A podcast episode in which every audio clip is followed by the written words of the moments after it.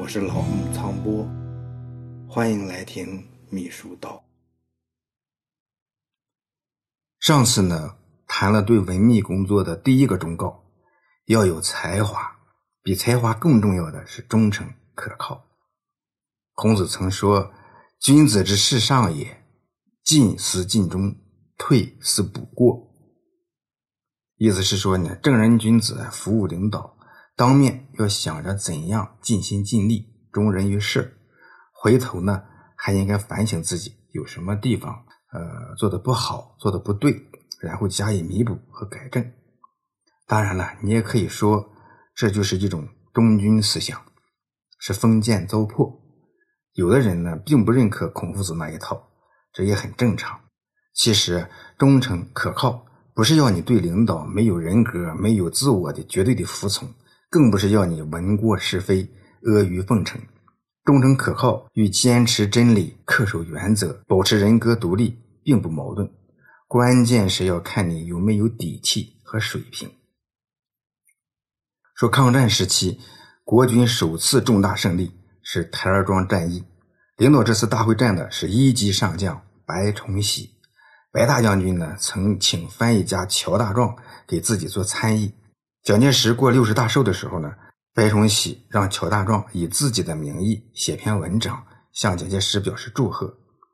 写完了，白崇禧一看，觉得有问题，也可能是想显示一下自己的领导水平，哎，想改几个字。没想到这乔大壮勃然变色，说：“你是参谋总长，我是文学教授，个人自有一行，你要改我的文章。”我改你的作战计划行不行？白崇禧呢？他斟酌再三，哎，只好听之任之。乔大壮呢，能不听领导的，这是有原因的。乔大壮的老师是当时北大最牛博弈的教授辜鸿铭。辜鸿铭呢，人称一代学霸，北大教授里面也没有几个人能让他瞧得起。像辜鸿铭这样的狂儒，都认为乔大壮。是个难得的通才，乔大壮的书法和篆刻与齐白石齐名，素有南乔北齐之称。他三十五岁左右就曾经在周恩来手下做过秘书工作。你看这乔大壮敢于坚持己见，那是因为他才华横溢，有坚持自我的底气和水平。我们没有乔大壮的才华。那么就更应该有务实的作风和很强的责任意识。秘书工作繁琐复杂，在日常工作中对每项工作都应该举轻若重，妥善处理。特别是在极难险重和关键情况下，更应该勇于担当，顶得上，靠得住，绝不可以恃才傲物，自以为是，眼高手低。其实我们跳出来看，无数的事实证明，有些聪明。还真就是小聪明，有些才华很难讲，那不是华而不实。这次谈对文字秘书的第二个忠告：莫当累死的老黄牛。文字秘书的工作强度虽然不是最大的，但是呢，也是一个比较辛苦的职业。除了在一定层次上少数的哎以智囊为职业的人。一般呢，都是在有了一定的资历以后呢，会逐渐的离开文秘工作。但是呢，也有一些文字秘书，平时呢，他们忠心耿耿，扎实肯干，为人处事啊，人品啊，能力水平啊，他各方面都不错，一声不响，任劳任怨，老黄牛一样默默耕耘多少年的幕后英雄，很少被超越，一直为重用，哎，错过了一次又一次的机会，甚至呢，一直做到老。这个干工作呢，辛苦归辛苦，很少有人是写材料累死的。如果老黄牛真是累死的，这条牛起码有三条罪过：第一呢，对不住自己，哎，呕心沥血，哎，全是为了事业，为了别人出彩，自己总是在幕后，哎，从以人为本的这个角度来说，呃，还真是有点对不住自己，也会让其他人呢为之叹息，甚至呢。还会遭到小人的嘲讽。第二呢，是对不住事业。但凡是个文胆，肯定是在思想上有点高度吧，肯定是爱岗敬业、忠诚可靠吧。一个人呢搞材料、写文章的时间长了，往往呢，呃，会在大家的心目中形成一种这样的认识，哎，总是觉得这个人只会摇笔杆子，纸上谈兵，坐而论道，其他的呢，呃，啥也干不了，或者是干不好。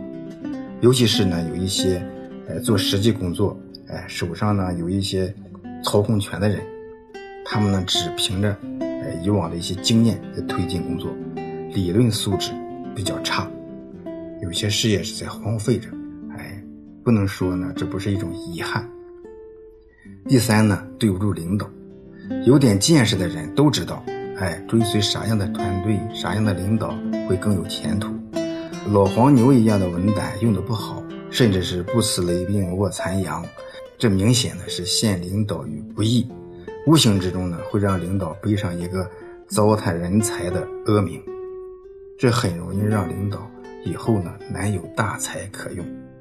你看，类似老黄牛这事儿，还真是一枪撒眼，副作用很大。所以你一定要明白，老黄牛可以做。而且呢，必须甘心的去做，但是呢，没有终止的做到老做到死，这事儿呢，真是不应该发生在自己身上。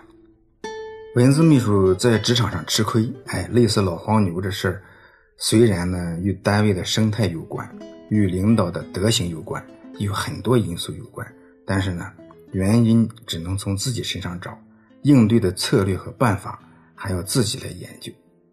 发生这种情况呢，其实有很多时候是因为文字秘书对自己的角色定位不准，行动上呢就会发生一些偏差、一些错位，呃，周围的环境呢也会给自己一个反弹，能够及时调整倒还是可以的。如果一味的固执下去，哎，工作呢你越是努力，反而呢欲速则不达。说三国的时候啊，就建安七子之一文学家陈琳。他原来呢是大将军何进的秘书，何进呢就不咋爱听陈琳的意见。后来呢，何进惹祸被杀，陈琳呢就投奔了袁绍，哎，又给袁绍当秘书。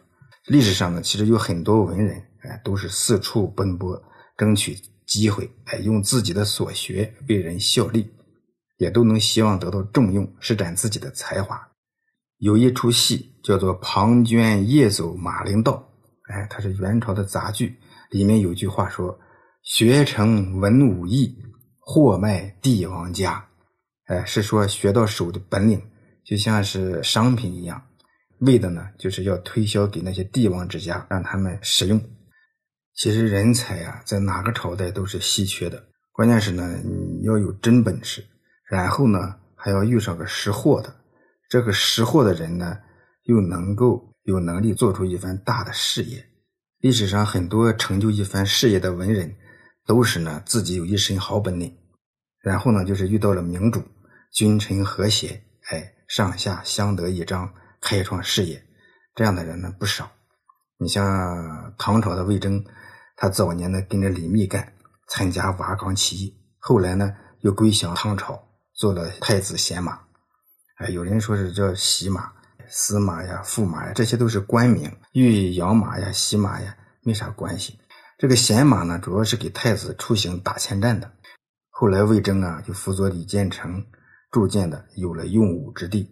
他呢，直言进谏，推行王道，帮唐太宗开创了贞观之治，成为一代名相。这算是学有所成，也卖得出去。还有的人呢，尽管学问好，本事大。且也不一定呢能卖得出去。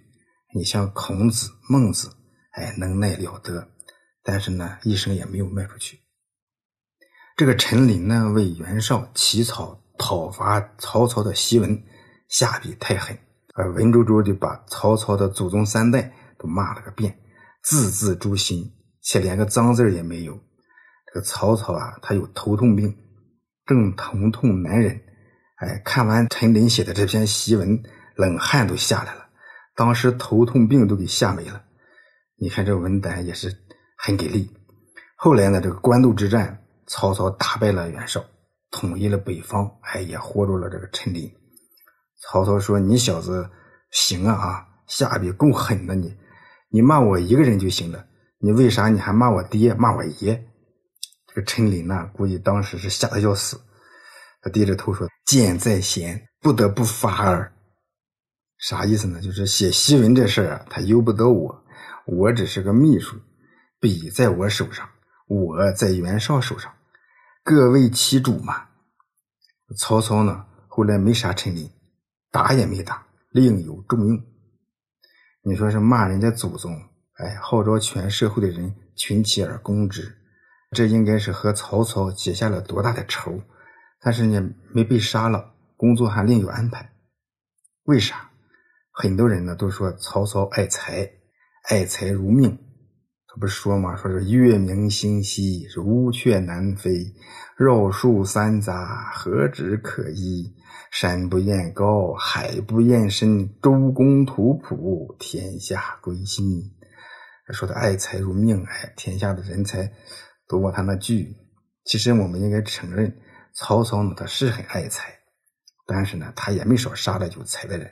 华佗呀，杨修啊，孔融啊，哎，还有那个帮他打败了袁绍的徐攸啊，都是旷世奇才，该杀的他都杀了。其实呢，曹操没杀陈琳，最主要的原因是曹操更明白秘书的工作性质。秘书搞材料、写文章，都是听领导的，哎，领导让写啥就写啥，让咋写就咋写。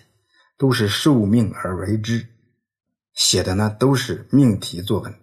曹操太明白这个了，秘书这个职位都是他最早设立的，对秘书的地位、工作性质门清。他知道秘书就是个替领导写材料的，哎，搞材料、写文章，写啥都是按领导意思来，所以呢，他才没杀这个陈琳，把他又用起来当了祭酒这样一个小官儿。所以呀，文字秘书你一定要懂得，自己呢并不是个自由写手，不是想写啥就写啥，想咋写就咋写。呃，秘书应该想到的都不是自主性的思考，秘书应该写上的都是非独立的自我创造。哎，秘书最为难的一点就是要写领导的思想，在重要和关键点上，如果过度的被动，秘书就是失职。因为呢，你应该想到，但你没想到，如果你主动过头，哎，擅自主张，很可能就是越权，就是违背领导意图，就会被马上的要求删掉、修改。所以呢，你必须得超前谋划，反复斟酌取舍，摸准了石头，哎，并能得到领导的认可。做到这些呢，是非常的不容易的。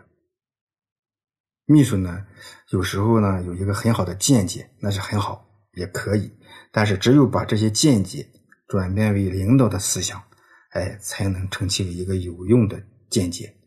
也只有这样，才可以加到材料、加到文章里面去。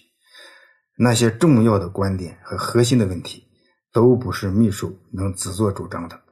否则呢，领导不是认为你固执己见、自以为是，就是觉得你领悟力不够，哎，跟不上领导的思维。这就是干活不由东。累死也无功的道理，所以说文胆领导呢，只是以你为胆量，胆量大的领导是领导，胆量小的领导他也是领导，有你没你，人家都是领导。文胆呢，一定对这一点有清醒的认识。呃，客观上来分析，我们可以说的高一点，自信一些，文字秘书的确能够减少领导的知识盲点。减轻他们在文字上的工作压力，改进领导的表达方式，并在一定程度上维护着领导的权威和形象。但是呢，如果说的低一点，文字秘书只是领导手中的一支笔，一支笔而已。文字秘书呢，对自己的角色定位，嗯，有了这些清醒的认识，要想不当累死的老黄牛，有三点。要格外注意。第一点，甘居人后，功劳都是领导的。说陈伯达呢是跟随毛泽东主席时间最长的秘书，他曾经是中共历史上地位最高的笔杆子。他懂哲学，懂政治，哎，研究的都很深入，而且呢，平时处事十分严谨。毛泽东呢，曾带着陈伯达去前苏联会见斯大林。斯大林呢，他肯定是，哎，也做了一些准备，哎，说谁谁和毛泽东一同来，有什么特点，哎，肯定也对陈伯达提前有一些了解。呃，有一次在吃饭的时候呢，斯大林不经意间就说：“呃，那啥，我读过陈先生写的书，就是那本《人民公敌蒋介石》。”这陈伯达听斯大林这样一说，立刻呢是兴奋的不得了。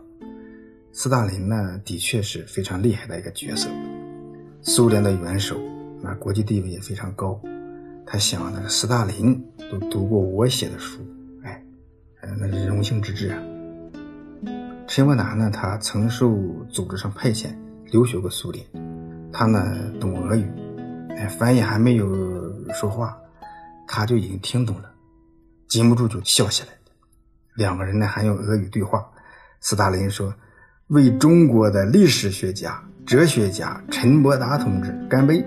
哎，陈伯达也回敬：“为全世界最杰出的历史学家。”哲学家斯大林同志，干杯！哎，两个人还整上酒。这个陈伯达呢，觉得当时呢能够参加这样高规格的会见，哎，在这上面呢，我还有一个表现机会，一时是得意忘形，大出风头。他的表现呢，无疑是拉低了中方主要领导的地位，元首之间的交流，哎，也受到了影响。事后呢，被毛泽东主席狠狠的批评，哎，一直骂到哭。这就是陈伯达这样一个非常有才华、非常有城府的人，在特定的情况下做出的反应。陈伯达的结局不好，以后我还会谈到他在秘书工作中的一些得失。所以呢，你一定要知道，一个人的品行在特定的时候会暴露无遗。对一些很平时的道理，如果没有从骨子里深刻的领悟，哎，内化于心，外化于行，说不定有一天。在某一个特定的条件下，就会失去定力，乱了方寸。作为秘书，一定要时时记得甘居人后，哎，以领导为核心，突出领导地位，维护领导的权威和形象。尤其是在搞材料和写文章的时候，更应该如此。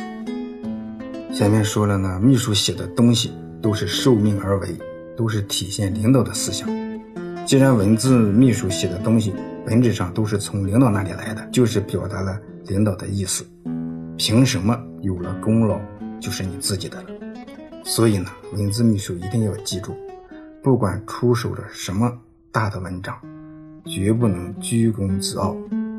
哎，有的秘书呢，他写了几篇大作，哎，牛的了不得，说话声也高了，哎，尾巴梢也翘了，甚至连领导都瞧不起了。嗯，我认识一个。很高层次的秘书首长呢，他在台上讲话啊，说说我呃进行过认真的测算，全国的情况很不平衡。哎，这时候这位秘书呢就在下面回过头来给我们说，他说我一直算到凌晨才得出的这样的结果。哎，我们几个听到了，也只好是微笑之意。哎，散会以后呢，有人就说，哎呀，领导讲的好。嗯，也问他问这个秘书，他说。有几个指标很好，你为啥要测算这几个指标？他只好说：“他说领导呢有指示让我算。”后来呢，我还听说这位大秘书发表了一篇力作，呃，问题是呢，是这篇文章是为领导刊发准备的，正好赶上呢，这个有名的理论杂志也不知是咋搞的，比先商量好的晚刊发了一期，这社会上又有人注意到了，就怀疑领导。呃，有抄袭之嫌，哎，剩下的事就不好讲了。反正是这位大笔杆子这么多年了，还一直在那搞材料、写文章，哎，只不过呢，也不再跟领导服务了，啊，已经边缘了又边缘。其实呢，在每一个大领导的背后，哎，总是藏着一些无名英雄。秘书，特别是文字秘书，贪图名利、居功自傲，哎，是非常不应该的。遇到刻薄寡恩的领导，不会有你的立足之地。如果说遇到包容性好一些的领导，人家也不多说什么，哎，就是让你一直写材料，哎，一直写，因为你的比例还是可以的嘛。嗯，还有一点你要明白，文字秘书呀，很难靠文字功底得到领导的认可。这呢，似乎是个悖论。哎，你说咱搞文字的，不靠文字水平出头，咱靠啥？其实呢，这里面的原因很简单。如果说领导不懂写作，很可能就认为耍笔杆子和吹糖人差距不多，就是费点时间，没什么太难的事儿。如果大领导他懂写作，那呢，你必须要比他强出很多才行，你比他高很多，才不会被轻视。你不要忘了，曹丕曾经说过一句话，叫做“文人相轻，自古而然”。第二点，要厚积薄发，抓住机遇推销自己。说是金子总会发光的，但是呢，发光呢有早有晚。作为一个文字秘书，早一点呢，哎，你可能扬名立万；晚一点，也有可能蹉跎一生。有一首诗说：“白日不到处，青春恰自来。开花如米小。”也学牡丹开，秘书呢应该知道这首诗，体味其中的滋味。哎，这可真是一首好诗。这首诗呢是清朝的大诗人、散文大家袁枚写的一首诗。袁枚这个人呢，哎，就曾经考博学鸿词科，也就是秘书道前面谈到的考秘书。哎，呃，袁枚呢，他中过进士，哎，当过知县。虽然袁枚呢，他仕途不顺，但是呢很有声望。他特别会生活，有情调，喜欢藏书。哎，父亲去世以后，他就辞官不干。六十五岁以后，就是个游山玩水，尝遍各地的名茶。哎，对吃对饮食特别有研究。就是这个袁枚眼光独到，他发现和珅、和林这兄弟二人，呃，都是人才，写诗对他们。大加赞赏，和珅他是真的有才呀，会满语，会汉语，会蒙语，会藏语，还精通四书五经。但是呢，光有才华还不够，主要是呢，还能够抓住机遇，善于推销自己。和珅呢，他世袭得了个小官开始呢，只是乾隆的呃三等侍卫。乾隆呢，他是中国执掌最高权力时间最长，也是最长寿的一个皇帝。呃，弘历博览全书啊，有学问，也特别喜欢卖弄学问。他作诗找不到合适的字来押韵，曾经造个字来做韵脚。他说这个字儿就是读这个音儿，哎，就是说什么意思，哎，牛博一把。乾隆呢，当然呢，也是会觉得自己造诣很高，哎。高处不胜寒啊，比较孤独的那种。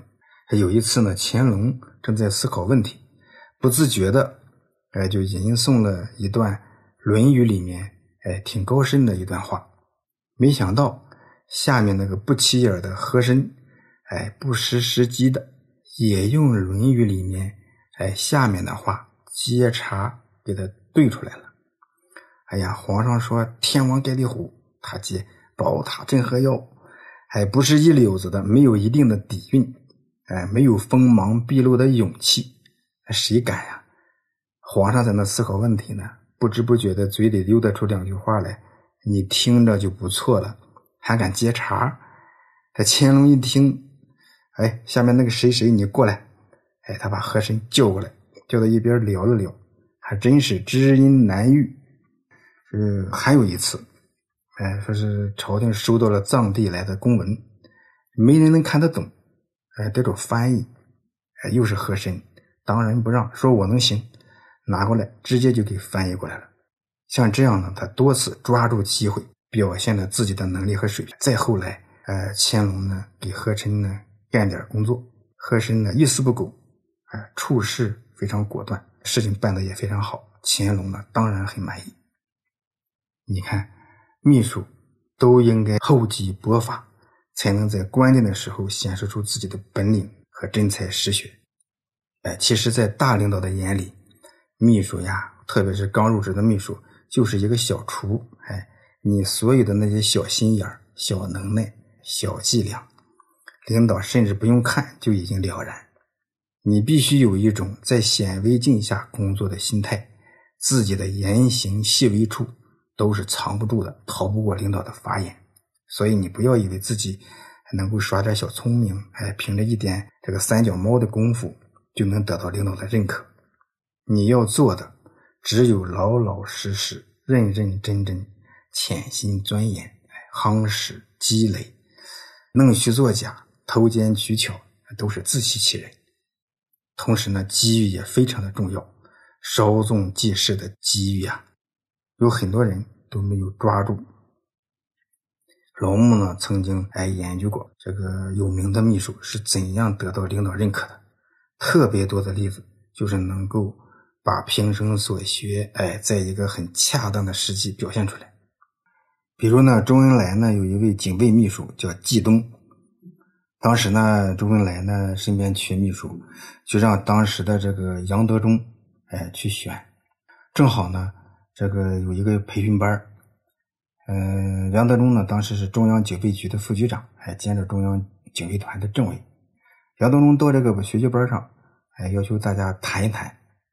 季东呢，他当时叫季向才，他呢第二个发言讲的简短精彩，讲完了还有理有节，还说领导时间宝贵，我就谈这点体会，哎等等，一眼呢就让杨德忠相中了，没有几天就直接调到周恩来身边。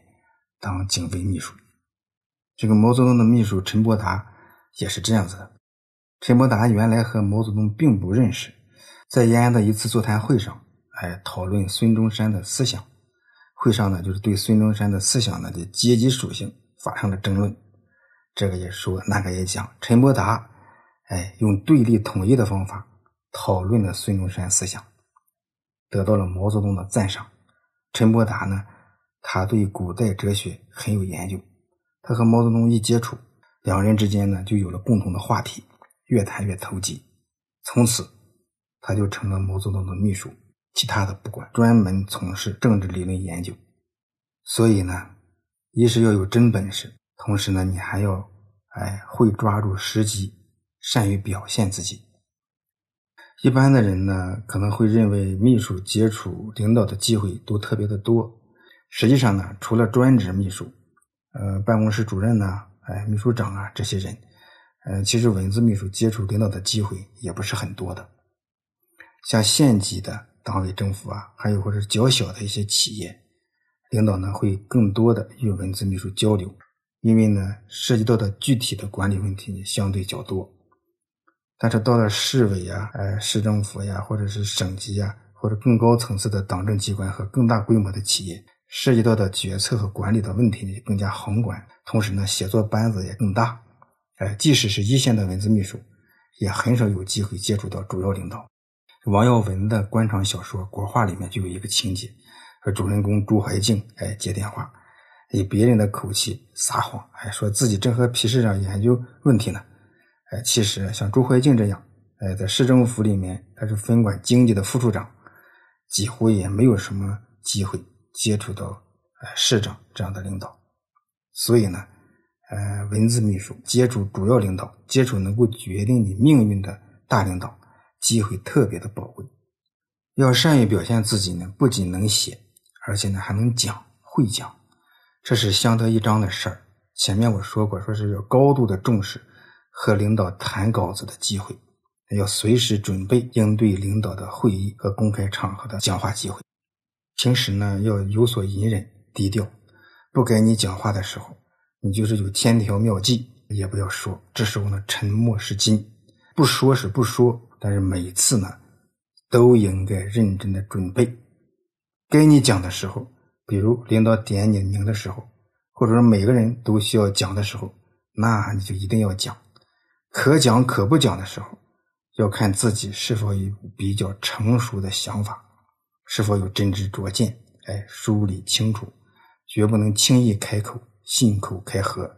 聪明的人要讲话，是因为他有话要讲；愚蠢的人要讲话，是因为只是想讲。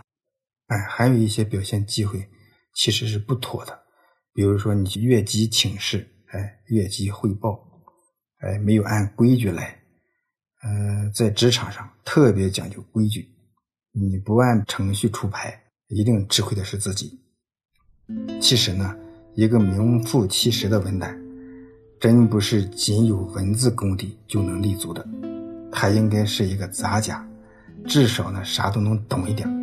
其实一个文字秘书，是需要很多很全面的知识积累来证明自己的实力，哎，哲学的、历史的、艺术的等等。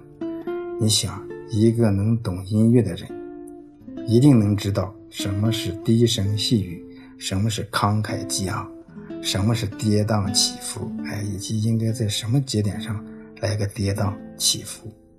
这些呢和写文章都是相通的。一个懂哲学的人，考虑问题就不会那么片面，那么肤浅。一个历史书看了很多的人，他熟悉历史这条大河上那么多的波光水影，哎，当然也能看得出你要出台的文件。一个重大决策中的好的地方、不妥的地方，哎，一个艺术修养好的秘书，绝对不会建议领导搞那些，哎，和真善美背离的、不伦不类的那些败笔。